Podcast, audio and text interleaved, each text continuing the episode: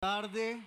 Sabemos que para muchos es el último día de vacaciones también de los chiquillos, pero usted está aquí en la casa de Dios buscando la presencia de Dios, amando a Dios y buscando su rostro. Hoy tengo un tema que se llama la prisión de la presión. ¿Ok? Vamos a decirlo nosotros. La prisión de la presión. ¿Cuántos en algún momento se han sentido presionados por alguien? O por algo. ¿Cuántos en algún momento se han visto en alguna situación difícil donde tal vez no tenían que hacer algo porque ustedes sabían que no tenían que hacerlo, pero terminaron haciéndolo por presión? Levánteme la mano. Casi todo, ah, los demás no, los demás nunca, nunca hicieron nada, ni cuando estaban en el cole, ni nada. Ok, todos controlan. Bueno, entonces vamos a dejar aquí el servicio, no hace falta hablar de la presión. Quiero contarles eh, una vez que, y voy a hablarles desde mi corazón y les voy a confesar un pecado, pero no es tan pecado porque no conocía del Señor en ese momento. Tenía 13, 14 años, estaba como en séptimo, octavo de colegio, no me acuerdo muy bien, pero yo era de los chiquillos que siempre quería pertenecer al grupo de los que eran populares, de los que eran famosos. Y el problema es que yo era una persona que no era de esos que ustedes veían en el colegio que, que hacían loco y que eran los populares. Yo era un muchacho, por decirlo así, promedio, normal, tranquilo, pero tenía el problema de que quería eh, ser parte de ese famoso grupito que yo creo que en todos los colegios siempre hay y que los chiquillos se ven presionados a, tratar de ser parte de ese grupo. Pues resulta ser que eh, había una actividad en el cole, yo estaba en un colegio que, que era un colegio muy religioso y había una actividad que para ellos, para los organizadores significaba muchísimo, era una actividad donde venía el supervisor, supervisor, supervisor eh, de toda Latinoamérica de ese tipo de colegios. Entonces ustedes se pueden imaginar a la directora en crisis, mandó a poner basureros, mandó a limpiar todo el colegio, nos tenían sentenciados, vean, cuidado, ustedes van a hacer algo, tienen que portarse bien. Recuerdo que hacían hasta simulacros de cómo entrar al gimnasio donde iba a hacer la actividad, cómo salir y todos con las falditas por dentro, todos peinaditos. Y nos habían dicho que, que no podíamos portarnos mal. Pero resulta ser que este grupito famoso de los populares siempre se les ocurre algo, algo malo que hacer, ¿verdad? Algo malo. Y a que no saben a quién agarraron como el pato de la fiesta para hacer eso malo, porque ese grupito nunca lo hacen ellos, siempre buscan a alguien que no es popular para que se jale la torta, para que lo regañen y ellos salen ilesos. ¿Se acuerdan de esos tiempos? Pues me buscaron a mí. Y recuerdo que, estas personas llegaron y, mandaron de una muchacha muy bonita, que estaba como en noveno año, yo estaba en séptimo, octavo, y era la más popular del colegio. Y llega esta muchacha, ¿verdad? Y yo veía el grupo ahí como hablando, ¿verdad? Y la muchacha donde estaba así toda misteriosa, vaya, vaya, dígale, vaya, dígale. Y los muchachos ahí. Pues resulta ser que me dice, vea, el día en que tenemos la actividad, la famosa actividad, necesitamos que usted haga algo y saca algo de la bolsa. No se preocupe, no era droga ni nada así, ¿verdad? Pero saca algo de la bolsa, un famoso químico de esos que huele feo. ¿Cuántos saben de qué estoy hablando? ¿Cuántos reventaron alguno en algún momento de su vida? Por acá tenemos una persona. Es terrible eso. Por acá también. Qué bárbaros. Por allá también. Eso usted lo revienta y, se abre por lo menos 25 metros de mal olor terrible y la gente tiene que salir corriendo porque no aguanta. Pues esta muchacha viene y me da uno de esos y me dice, vea, en el momento en que estemos cantando el himno nacional, usted va a tirar eso y lo va a majar. Ok, nada va a pasar, tranquilo. Por cierto, qué chiquito más lindo me decía y todo, ¿verdad? Para tratar de, de, Y recuerdo que me decía, ay, qué lindo, era En su vida me había visto, probablemente en el colegio, pero empezó a, a cuentearme de esa manera y a decirme de esa manera. Llega el día, yo estaba muy nervioso, eh, eh, me temblaba la mano y recuerdo que cuando empiezan a cantar el himno nacional, yo lo agarro, lo pongo ahí, había que majarlo con el pie porque era como de vidrio, algo así, y, y lo majo a la primera y no se revienta. ¿verdad? Queda ahí como lo majo a la segunda y sí se revienta. Y empieza ese olor terrible por todo el gimnasio. Pero yo pensé que al tirarlo la gente se iba a quedar ahí se iba a tapar la nariz. Es lo que una persona normal haría, ¿cierto o no? La gente empezó a bajar de la grada del gimnasio, salieron corriendo y el famoso acto cívico fue terrible, fue terrible. A las dos semanas yo estaba sentado en la dirección, obviamente todo lo negué, por supuesto, nadie sabía quién había sido y hasta el momento de hoy, si me están viendo algunos de los que estaban en ese colegio, se están dando cuenta que fui yo. Pero ¿cuántos de nosotros hemos hecho cosas por presión? ¿Cuántos de nosotros hemos hecho cosas porque tal vez alguien que admiramos o, el grupo eh, mm, ejerce esa presión y nosotros terminamos accediendo a hacer algo que no teníamos que hacer. Dicen que el significado de la presión es ejercer un peso sobre algo ejercer un peso sobre algo. Y hoy queremos hablar acerca de la presión. Hay dos tipos de presión. La primer, el primer tipo de presión es precisamente esa presión que se ejerce desde afuera. Le vamos a llamar la presión de afuera hacia adentro. Es cuando algo lo está majando, cuando algo está siendo triturado, cuando algo está siendo doblado, por una fuerza, por un peso que está ejerciendo sobre ese objeto. ¿Ok? Traje esto para, para poder hacer el ejemplo. ¿Verdad? Si yo agarro esto y lo empiezo a estripar, ¿qué pasa? Bueno, en este momento está vacía. Pero si yo lo estripo, hay gente que hasta con la cabeza lo estripa, ¿verdad? ¿Qué dicen? ¿Lo intento o no? Sí. Qué bárbaro, pastor. Qué buen pastor. y después predicando con la marca aquí, redonda. Eh, voy a intentarlo, ok. O llamamos un voluntario que me ayude. No lo voy a intentar con la cabeza. O llamamos un voluntario que lo haga con la cabeza. Tal vez el pastor Esteban, no. Ya que quería que, quiere decir que sí se puede. Ok, vamos a ver cómo nos va, ¿ok?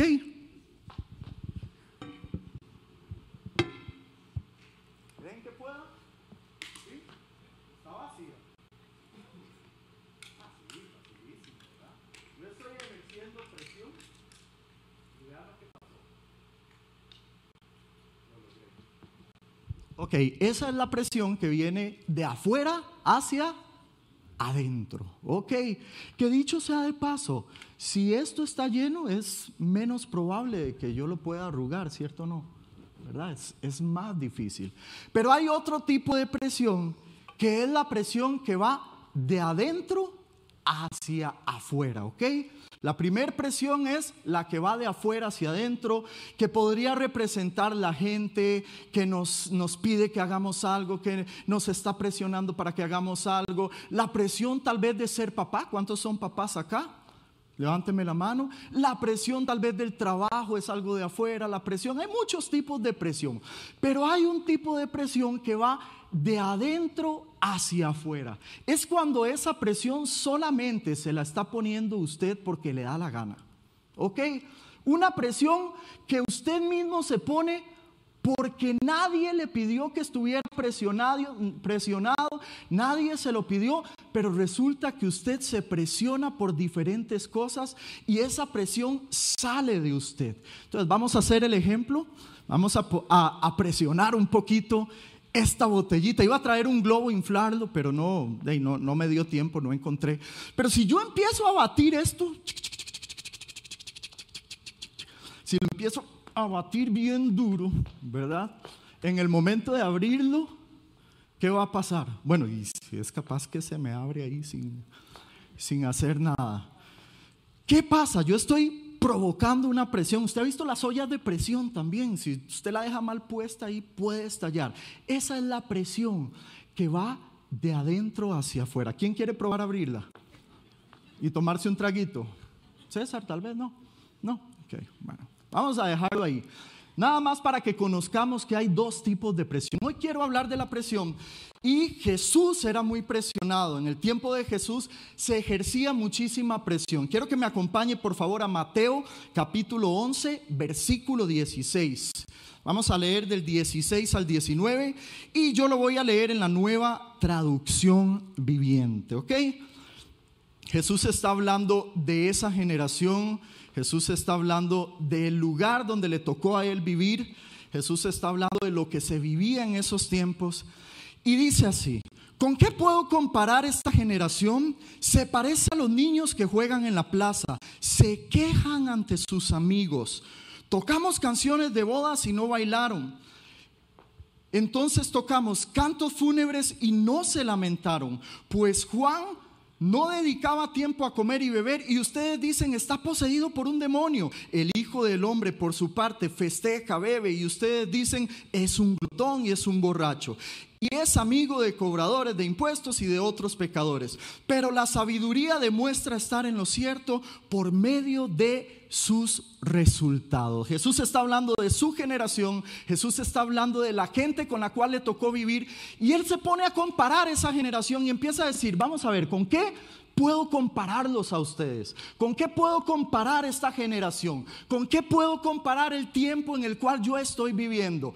Puedo compararlo, y es lo que dice ahí, con un poco de niños que encontraron un lugar público para quejarse. Es lo primero que dice con un montón de niños, con niños que encontraron una plaza pública para quejarse. ¿Usted ha visto ese programa? Aquí en Costa Rica tenemos un programa de, una de uno de los canales ticos y tiene un programa que se llama Quéjese. ¿Lo han visto? Por supuesto, ¿verdad? Ahí la gente como que llega en un lugar público y empieza a quejarse y empieza a hacer catarsis, empieza como a vomitar todo lo que hay en su corazón y empiezan a quejarse. Jesús está diciendo eso. En esta generación la puedo comparar con un grupo de niños, con un grupo de inmaduros que se, se quejan por todo y que se quejan tras de eso, de otras personas públicamente. ¿Se han quejado de usted públicamente últimamente? No. Ok, qué dicha. Después lo compara también con una generación que recibe mucha presión para actuar y quedarle bien a otros. Porque dice, eh, eh, en este tiempo, en esta generación, eh, pusimos, nos pusimos a tocar cantos alegres y ustedes no bailaron. Nos pusimos a tocar entonces cantos tristes, cantos fúnebres y ustedes no lloraron.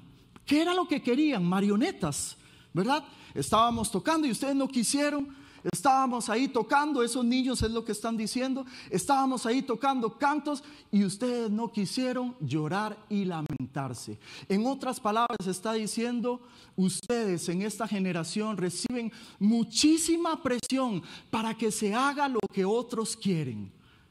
Y lo peor es que muchos deciden ser ese tipo de marionetas. Y tercero dice, esta generación también puedo decir que qué difícil es quedarles bien. Qué difícil es quedar bien a esta generación, es lo que Jesús está diciendo. Y toma el ejemplo de Juan y dice, ustedes se quejan. ¿Por qué? Porque Juan no come, porque viste raro, porque Juan vestía un poco raro, vestía un poco extraño, y no comía. Y entonces dicen que tiene demonio. Pero resulta que a mí me gusta comer y me dicen que soy un glotón y que soy un borracho. Qué cansado con ustedes, seguramente Jesús dijo, qué cansado con esta generación. Qué triste que siempre estén buscando algo para quejarse de los demás. Me siento monitoreado, me siento observado. A Jesús lo tenían completamente observado, le respiraban en la nuca, no lo dejaban en paz, querían matarlo y querían encontrar alguna falta en él.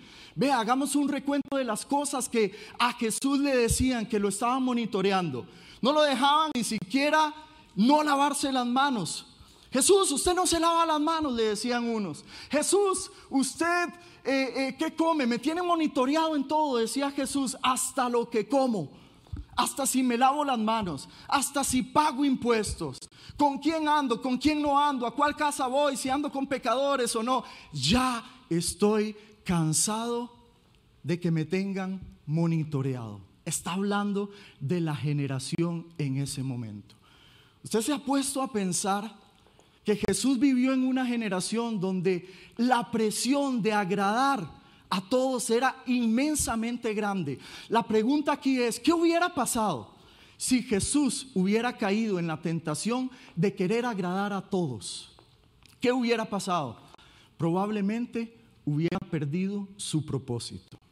Porque o se agrada a la gente o se cumple el propósito. Hoy quiero hablar de tres tipos de presión, pero tres tipos de presión de adentro hacia afuera, de la cual nosotros tenemos que cuidarnos también en nuestra generación. ¿Le pareció de casualidad conocida esa generación en la cual vivió Jesús con la generación de nosotros? ¿Le pareció parecida? Es muy similar. Tenemos la plaza pública en las redes sociales, por ejemplo, y la gente se queja de todo, la gente se queja de otros públicamente, tenemos gente insatisfecha, tenemos gente que, que, se queja de otros, que ejerce presión sobre otros. Pero hoy yo quiero hablarle de su generación, de lo que usted está viviendo, de la presión que usted puede estar sintiendo en los tiempos que le tocó vivir, en los tiempos. Y la primer presión es tratar de agradar a la audiencia equivocada tratar de agradar a la audiencia que a usted no le toca agradar. Tratar de agradar a las personas que a usted no le tocó agradarla. Sabe, Dios no lo trajo al mundo, Dios no lo puso en este planeta solamente, ni siquiera para que usted tratara de agradar a todo el mundo. Ni siquiera Jesús pudo hacerlo en su tiempo. Jesús siendo Dios, Jesús siendo sabio, siendo todopoderoso, no pudo agradar a todos en su época. Entonces, ¿por qué usted lo trata de hacer? ¿Mm? ¿Verdad que a veces tratamos de quedar bien con todo el mundo? ¿Verdad que a veces tratamos de, de tratar de agradar a todas las personas? Qué difícil es, qué difícil es. Y sabe, una de las plataformas, una de las cosas en las cuales la gente muestra más eso es a través de las redes sociales. No tengo nada en contra de las redes sociales. Eh, son una bendición. Hay gente que trabaja y tiene su sustento en las redes sociales. Pero, ¿cierto o no? Que a veces tenemos la tentación de desenfocarnos un poquito cuando se trata de nuestra, nuestro Facebook, de nuestro Instagram, de nuestra red social personal. A veces, a veces parece como que nos desenfocamos un poquito. Estaba leyendo un poco y, y me encontré un dato muy curioso. ¿Sabe cuántas fotos se suben por día a Facebook? 350 millones de fotos al día. Y yo me pregunto, ¿cuáles, cuántas de esos 350 millones, esas fotografías representan la realidad que una persona está viviendo? ¿Mm? ¿Cuántas de esos 3 millones, eh, perdón, 350 millones, que dicho sea de paso, son 4 mil por segundo? Usted se puede imaginar, vamos a ver, cuenten un segundo. Uno, se acaban de subir 4 mil fotos. En un segundo se suben en el mundo cuatro mil fotografías. Y yo me pregunto, ¿cuántas de esas fotografías son ciertas y representan realmente lo que es una persona? Porque cierto o no, que usted no va a poner ahí la fotografía de lo feo suyo, usted pone lo bonito nada más. Usted pone y hace la, su posición favorita, toma ahí, ¿verdad? Y se hace el selfie, la cara que todos ponemos, eh, ponemos, que no me voy a poner a repetirlas. Pero qué increíble saber de que cuántas de esas fotografías, esas historias, eh, eso que posteamos, será verdaderamente cierto. Muchas personas, eh, yo creo que definitivamente, y como un dicho que escuché, invéntese una vida y empiece a subir fotografías. Déjeme hacerle una pregunta. Del porcentaje de las fotografías y las historias que usted pone, ¿realmente representan su vida? Si es, si es así, está bien, no hay problema.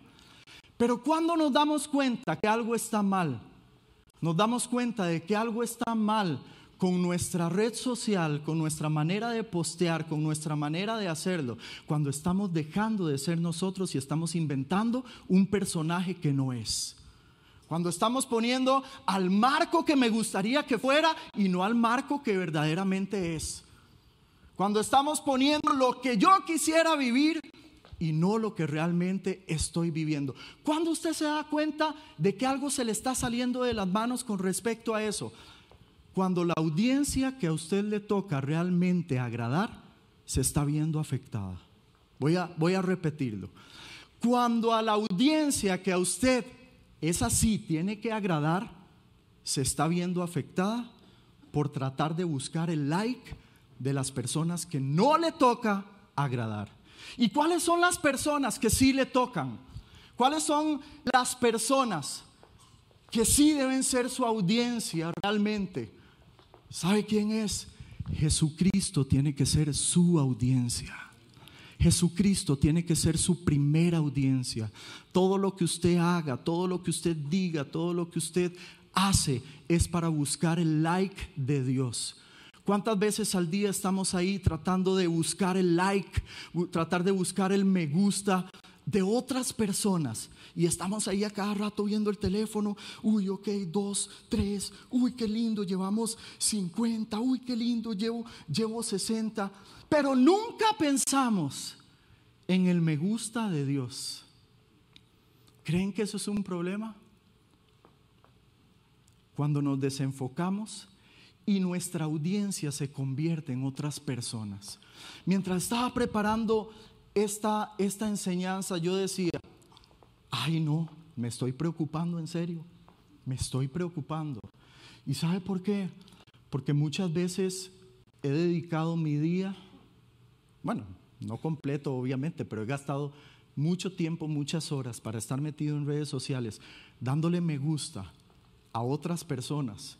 Y a veces ha llegado mi hija con una hojita, con un dibujito, con algo, para que el papá le diga, me gusta, y a veces no hay tiempo para eso. Pero a 50 personas sí, me gusta. Cuando usted se da cuenta que algo se le está saliendo de las manos, cuando usted, en lugar de decirle a su familia, a la gente que ama, a sus íntimos, y, darles esos me gusta, darle esa, se lo está dando a otras personas y se está desenfocando de cuál realmente es su audiencia. Un día de estos yo tuve que decir y parar ya, ya, ya, ya, ya, ya, ya, ya. Suficiente, suficiente. Y digo yo, qué rico estar un par de días de mi vida sin nada que tenga que ver con redes sociales. Y existía la tentación de sacar el teléfono y, uy, porque hay como un impulso, ¿verdad? Cuando usted agarra el teléfono y ve ahí los iconos, hay como algo eléctrico que a usted como que lo lleva a tratar de abrirlo porque, porque no sé, se siente algo, ¿verdad? Hay algo, hay algo detrás de todo eso. Pero yo dije, qué rico es volver a mi vida y darle valor a esos momentos, darle valor a esos, a esos momentos que dicho sea de paso, van a pasar. Que dicho sea de paso, se van a ir. Y usted por estar tratando de tomar la foto para captar ese momento no lo vivió. Va en una lancha donde van ahí delfines brincando a la par suya y todo, ¿verdad? Y usted agarra el teléfono así, ¿verdad? Y empieza a tomar fotos y ok, lo documentaste, pero no lo viviste. Lo documentaste, pero no lo disfrutaste. Lo disfrutaste después de una pantalla, detrás de una pantalla. Pero lo que Dios quería es que lo vieras en vivo, que lo disfrutaras, que te rieras, que estuvieras ahí con, con tu gente. ¿Cuántos momentos se nos pasan en la vida solamente por estar tratando de documentar esos momentos que son especiales y que Dios nos pone? Nuestra audiencia, ¿sabe? Es nuestros íntimos, nuestra familia y nuestra audiencia tiene que ser Dios. Busque el like de Dios.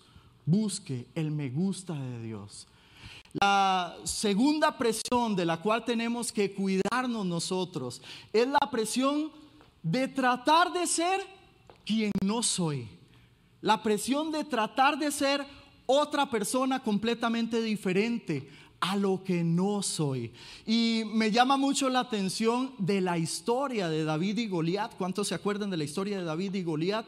Hay algo hermoso en esa historia. Dice la Biblia que cuando David llegó al campo de batalla donde estaba Goliat, ese hombre grandotote de casi tres metros, ahí eh, eh, hablando, insultando al pueblo de Dios. Llega David mandado por su papá, él tenía que llevar ahí eh, unos panes, tenía que llevar un queso, llevaba un encargo, dejó cuidando las ovejas y cuando llega ahí, él se, encuentra ese cuadro donde está ese gigante ahí eh, eh, amenazando al pueblo de Dios y él dice, yo puedo hacer algo, yo, yo, yo puedo enfrentarme a él. Y lo primero que recibe es de sus hermanos, hey, ¿dónde dejó las ovejas? ¿Qué está haciendo acá? Nadie creía en él. Y lo segundo que recibe cuando viene donde Saúl, su rey, a decirle, ¿sabe qué, Saúl? ¿Sabe qué, rey? Yo puedo en contra de ese gigante, yo puedo matar a ese gigante, yo me voy a enfrentar. Lo que recibe de parte de Saúl es un, no sea ridículo.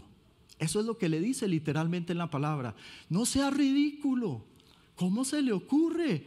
Si él es un hombre de guerra, lo van a matar, lo van a desbaratar. ¿Cómo se le ocurre? ¿En algún momento lo han hecho sentir a usted ridículo? Cuando usted quiere hacer algo para Dios. Él recibió eso. Un ataque de parte de su familia, un ataque de parte del rey, no sea ridículo. Y al final el rey accede y dice, bueno, y si no hay nadie más, vamos a mandar a David a la guerra, que se enfrente a Goliat, y ahí está el cuadro. Empieza Saúl a ponerle la armadura de él. Y empieza, bueno, ok, te va a quedar un poquito grande, pero te vamos a poner el casco, aquí está la espada, y te vamos a poner la armadura. Y dice que David estaba con esa armadura. En su vida se había puesto una armadura. Él era un pastor de ovejas que solamente se dedicaba a cuidar ovejas, a alimentar ovejas, a estar ahí entre cabras y ovejas. Pero de repente viene una persona y le pone la armadura, diciéndole, si usted va a pelear, tiene que pelear como los que saben pelear. Tiene que ponerse una armadura. Y David empieza a caminar con esa armadura. Imagínense cómo caminaba, le quedaba grande, le quedaba pesado. En su vida había usado uno. Y le dice, no, un momento, este no soy yo. Este no estoy siendo yo. Yo no soy de pelear con armadura, nunca me he puesto una. Rey, déjeme pelear con mi atuendo, con mi esencia, como soy yo. Y dice que se quitó la armadura, tomó su bolsito de pastor, tomó cinco piedras lisas, tomó su onda y dice, ah, ahora sí, este sí soy yo. Que me manden los gigantes que sean, pero si yo voy a ir a pelear, voy a pelear siendo yo. No voy a cambiarme por nadie, no voy a ser otro, voy a ir siendo yo. Usted se imagina, David tuvo que sentirse en su charco para poder fluir y para poder pelear. Yo me imagino que cuando él se puso esa ropa otra vez de, pastor de ovejas, sintió el olor de ovejas. Uy, huele a, oveja. Si hubiera habido una caca de oveja ahí, seguro se la embarra también para sentirse más como, como en contexto. Pero dice que él dice, no señores, yo no peleo con armadura, yo peleo con sonda.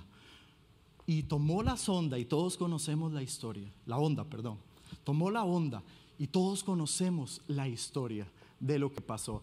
Pero mi pregunta es, ¿Cuántas veces nosotros queremos cumplir nuestro destino tratando de ser otra persona? ¿Cuántas veces nos ponemos una presión de adentro hacia afuera tratando de ser o parecernos a otra persona? Un día de estos y hace unos años yo me descubrí tratando de ser como Coqui.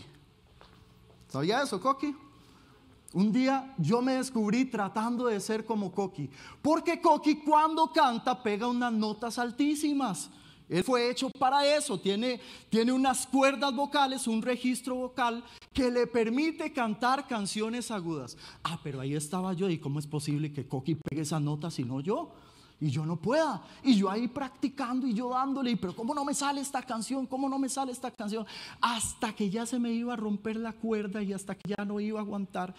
Y, y yo dije, no, es que él es así, es su contextura, son sus cuerdas vocales y Dios le puso a Marco unas cuerdas vocales diferentes.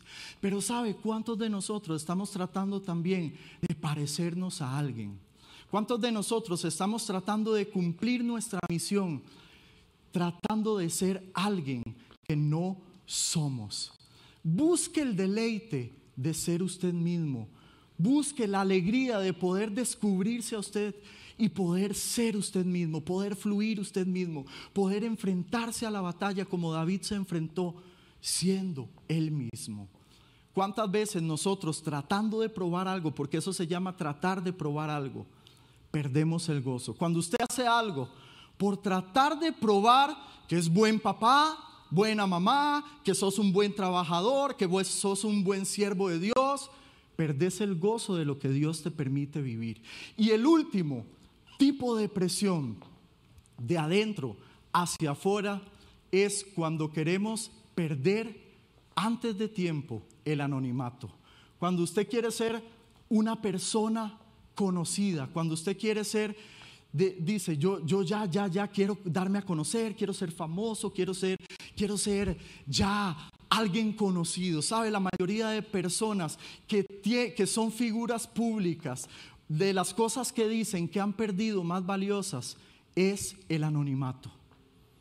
De las cosas más valiosas que dicen que han perdido las personas famosas, las personas, dice, yo si hay algo que me duele haber perdido, es el anonimato, porque no puedo ni salir a comerme un helado, no puedo hacer absolutamente nada sin que nadie me reconozca.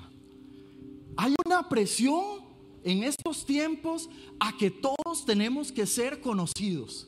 Entre más seguidores tenemos, estamos mejor porque podemos ser más influencia, porque podemos alcanzar más. ¿Sabía que no funciona así? No precisamente el hecho de que usted tenga más seguidores le permite ser más influencia. Usted puede tener miles de seguidores, pero no ser una influencia.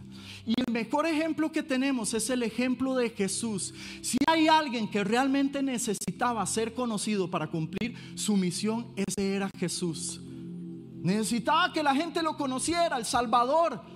Pero aún en medio de ese momento, sabiendo que él necesitaba ser conocido, nunca representó un estrés para él.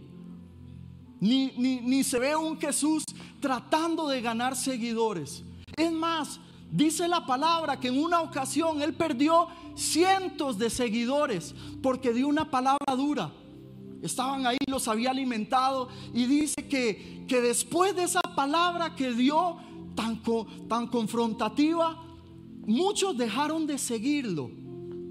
¿Y usted cree que él se estresó por eso? Ay, perdí seguidores. Ay, yo que soy, ay, perdí likes. Perdí seguidores. Jesús no le estresaba en absolutamente nada ser conocido o no ser conocido porque él sabía que tenía que cumplir su propósito y eso era más importante que cualquier otra cosa. Si usted está esperando ser conocido para cumplir su propósito, déjeme decirle una cosa, eso funciona al revés. Usted cumple su propósito y después, si acaso Dios quiere que usted sea conocido, será conocido, pero si no, no. Pero Jesús estaba ahí diciendo, yo cumplo mi propósito y me encontré una palabra hermosa que está en Juan 7, del 1 al 10, precisamente después de que él perdió cientos de seguidores, precisamente después de que muchos se fueron, lo dejaron. Vienen los hermanos de Jesús a presionarlo. No pudieron entender y decían, en Jesús estamos preocupados. ¿Cómo es posible que usted haya perdido seguidores? Eso no puede pasar. Usted tiene que ser la persona más conocida. Y en Juan 7, 1, 10 dice, después Jesús recorrió la región de Galilea. Quería alejarse de Judea donde los líderes judíos estaban tramando su muerte.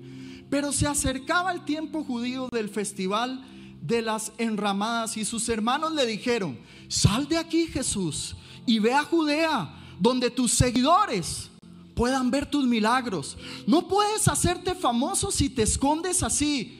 Si tienes poder para hacer estas cosas maravillosas, muéstraselas al mundo pues, muéstraselas al mundo. No puedes hacerte famoso si te escondes, si tienes poder para hacer estas cosas maravillosas. Este no es el momento para que, para que yo vaya, les dijo Jesús. Un momentito, un momentito, le dijo a sus hermanos. ¿Por qué están tan preocupados? Porque yo he perdido seguidores. Este no es el momento para que yo vaya este no es el momento para que yo vaya. pero ustedes pueden ir cuando quieran. El mundo no puede odiarlos a ustedes, pero a mí sí me odia porque yo los acuso de hacer lo malo. Vayan ustedes, no iré al festival, se quedó en Galilea. Pero después de que sus hermanos se fueron al festival, Jesús también fue, aunque en secreto, diga en secreto. Jesús fue en secreto y se quedó fuera de la vista pública. Puede decir fuera de la vista pública. Puede decir en secreto. Puede decir mi tiempo no ha llegado todavía. ¿Sabe? Hay tres palabras clave en medio de este pasaje. La primera es, todavía no es el tiempo. Relájense, tranquilos. Todavía no es mi tiempo. La segunda frase que dice es, voy a ir pero voy a ir en secreto, perfil bajo. Y la tercera frase que dice es, fuera de la vista pública. ¿Qué enseñanza siendo Jesús? Tres frases que le pueden cambiar la vida a usted. Porque si practicáramos más a menudo el fuera de la vista pública, y encontrar el deleite de hacer las cosas en secreto, seríamos tan felices, tan felices, tan felices. Déjeme darle un consejo. No tenés que publicar todo en las redes sociales. Déjese algo para que sea secreto. Dicho sea de paso, Jesús nos dice y Jesús nos pide que la oración, la comunión, debe ser en secreto, porque es en secreto donde Él nos habla también. Y me venía un ejemplo también hermoso. ¿Sabe que a veces Dios no nos habla porque si Dios nos hablara algo, probablemente nosotros llegamos y lo publicamos inmediatamente. Y tal vez eso que Dios quería decirle a usted era secreto. ¿Mm? Tal vez Dios quería decirle algo secreto.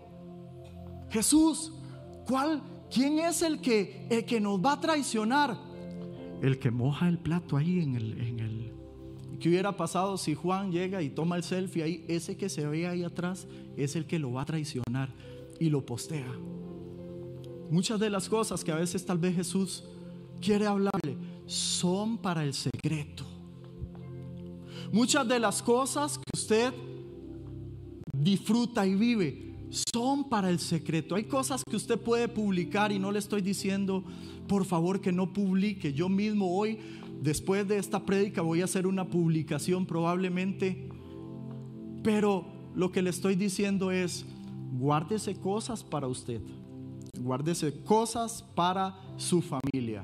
Ayer estaba viendo en las redes sociales Itiel Arroyo, un gran amigo de, nosotros, de esta iglesia, puso una foto donde estaba de aniversario con su esposa y me llamó mucho la atención que decía, eh, hoy estamos de aniversario y quisiera poner algo así, estoy, ¿verdad? Pero algo así la idea. Quisiera poner en, esta publicación las palabras que, que, que le dije a ella, pero son en privado, son para ella, porque es en lo íntimo. Hay cosas que son para hacer en lo íntimo. Quítese la presión de tratar de salir del anonimato. Quítese la presión de tratar de ser otro. Quítese todo tipo de presión que venga de usted mismo, porque Dios nos llamó a libertad. Voy a pedirle a la banda, por favor, que pase por acá. Y hoy hemos hablado de dos tipos de presión. Hoy hemos hablado de una presión que tal vez usted está recibiendo de afuera hacia adentro. ¿Qué tipo de presión puedes estar recibiendo? Presión financiera, presión por tu familia, presión por tus hijos, presión por tu trabajo, presión por todas esas cosas que desde afuera nos atacan. Presión por todas esas cosas que te están haciendo, te están triturando como esa lata. Que, ya vos decís, ya no aguanto más, me está triturando esta presión de mi trabajo, esta presión de mi familia, esta presión de ser papá, esta presión de este problema que estoy viviendo. Pero también hay un tipo de presión que viene de usted mismo. Y Dios quiere que seamos libres de ese tipo de presión.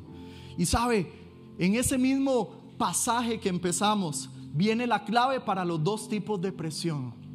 En Mateo 11, 28 dice, luego dijo Jesús, vengan a mí todos los que están cansados y llevan cargas pesadas, y yo les daré descanso. Cargas pesadas, presión de afuera. Vengan a mí y yo les daré descanso. Vengan a mí, corran a mí. Y ya esas presiones tienen solución. Pero después viene la parte de la solución de la presión que viene de adentro hacia afuera. Y dice así, pónganse mi yugo, déjenme enseñarles, porque yo soy humilde y tierno de corazón, y encontrarán descanso para el alma, pues mi yugo es fácil de llevar y la carga que les doy es liviana, y encontrarán descanso para el alma. Mientras estaba orando por este mensaje, Dios me ponía que hay muchas personas que hoy necesitan un descanso para el alma, independientemente si la presión viene desde afuera o la presión viene desde adentro. Todos aquellos que hoy se sientan presionados por presión de afuera o de adentro, ¿qué le parece si se pone de pie? Todos los que estén siendo presionados, que dicen yo necesito una solución porque ya no aguanto más esta presión que viene desde afuera, que viene desde, desde adentro. Todos los que se están sintiendo presionados, dice la Biblia, hallará descanso para el alma. Hallarás descanso para el alma. Todos aquellos que se pusieron de pie, ¿qué le parece si se vienen para acá? Porque hoy Dios quiere ministrar, hoy Dios quiere dar ese descanso que están necesitando, Dios quiere quitar esas presiones. Y sabe, el mejor tipo de quitarse esa presión es solamente venir y llenarse de Dios, es solamente apuntar a que mi audiencia a partir de ahora, a partir de este momento, va a ser Dios y va a ser solamente Dios. Hoy todos los que se sientan presionados, pasen aquí adelante, levante sus manos y sabe, hoy le vamos a decir a Dios, Dios, yo he estado presionado por muchas cosas, pero también hay una presión que viene desde adentro. Tú eres, Señor, tú eres, Señor, mi audiencia. ¿Qué le parece si ahí usted le empieza a decir al Señor, Dios, ya estoy cansado de tener una audiencia que no me corresponde? Quiero que tú seas mi audiencia. Quiero que tú seas mi todo. Quiero agradarte a ti. Quiero buscar el me gusta no de una persona. Quiero buscar el me gusta de Dios. Hoy el Espíritu Santo va a empezar a hablar a tu corazón.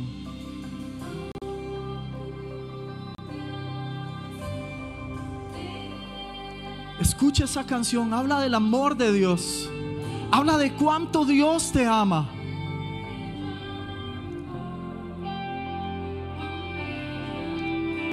Hay un amor precioso que está en todo este lugar.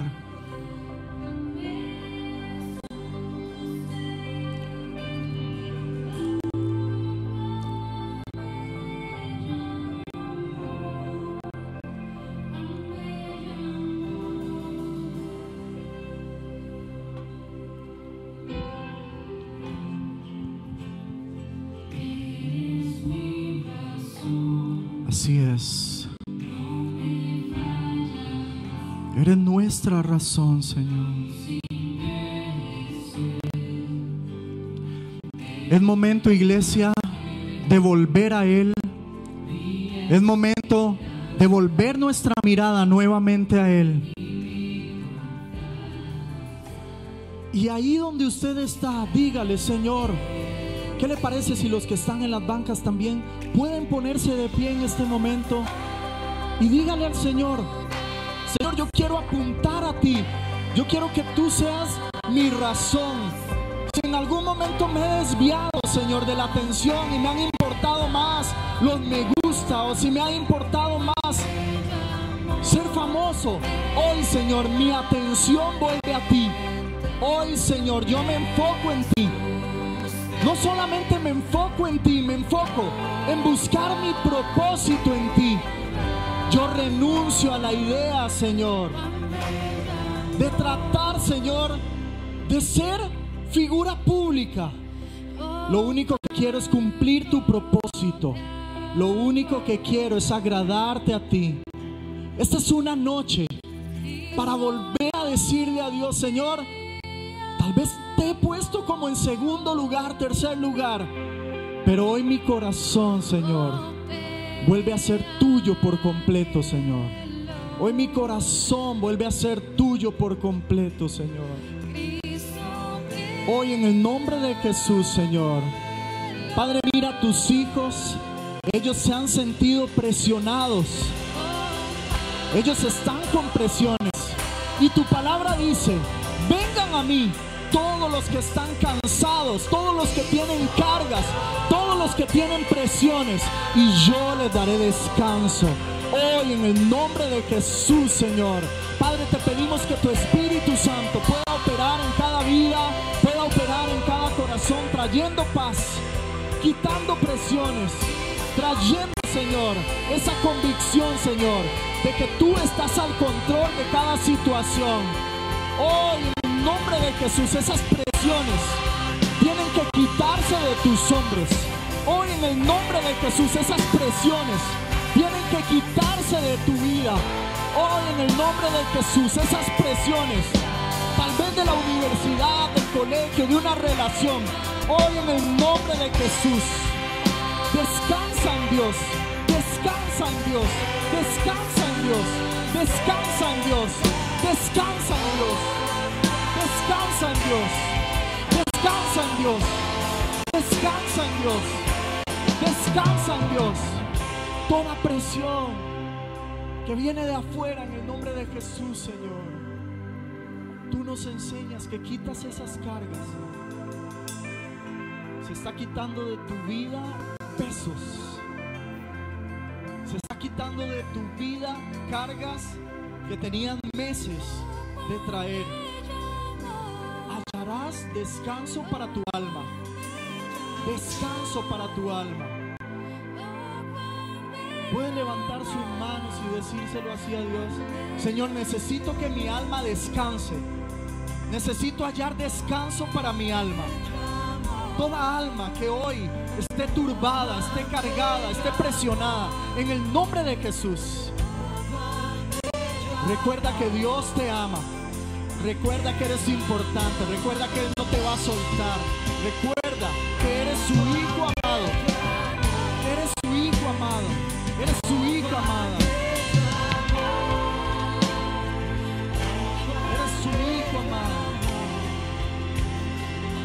Señor, hoy pedimos que todo este lugar sea envuelto por un amor perfecto, por un amor que echa fuera todo temor.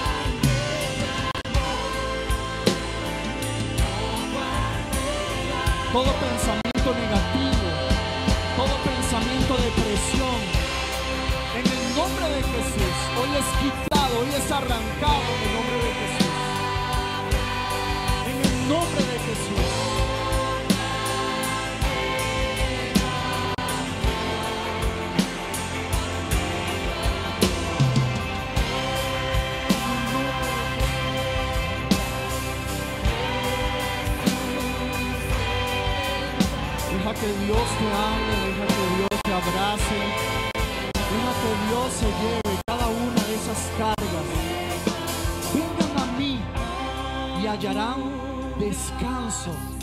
Para su alma.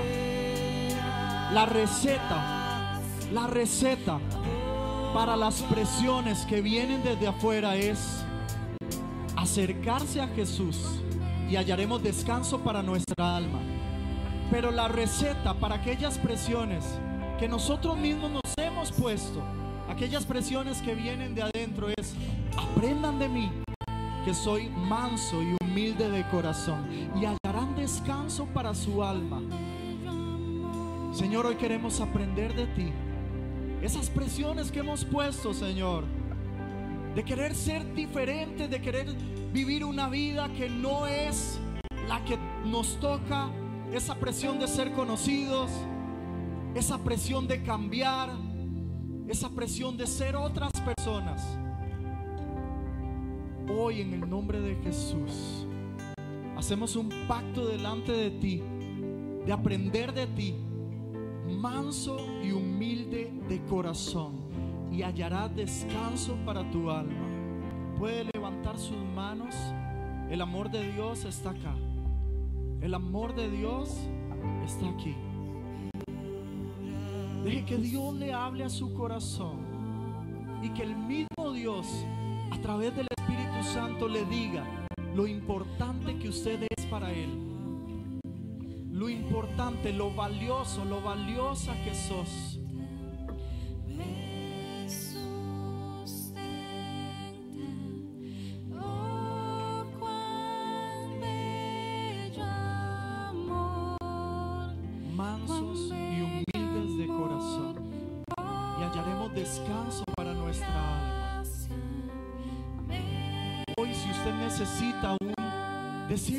Señor, perdón porque me desenfoqué,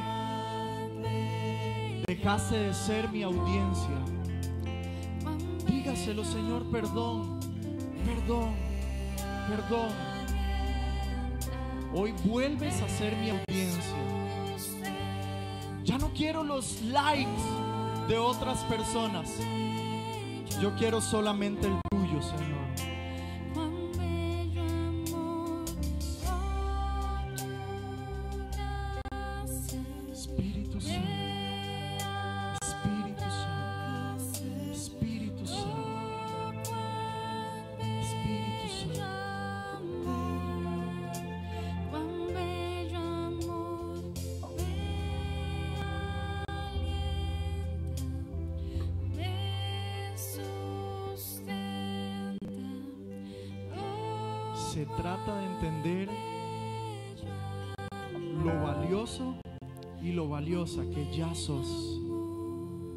Se trata de entender lo importante que eres para Él. Se trata de relajarse y se trata de ser manso y humilde de corazón para vivir en medio de una generación que busca presionar, para vivir en medio de una generación que está loca, que se le va la mano, para vivir en medio de unos tiempos donde nadie tiene paz en el corazón. Necesitamos entender que tenemos que ser mansos y humildes para entender que vivir en una generación donde todos se desenfocan menos yo, porque soy manso y humilde de corazón, y eso trae descanso a mi alma. No solamente hoy, sabe, esta paz que usted está recibiendo hoy no es para hoy, es para mañana, es para enfrentarse a la vida, es para esta semana, es para estos meses, es para que toda su vida usted pueda entender y, y se va a dar cuenta cuando usted esté viviendo uno de esos momentos hermosos que Dios le va a permitir vivir.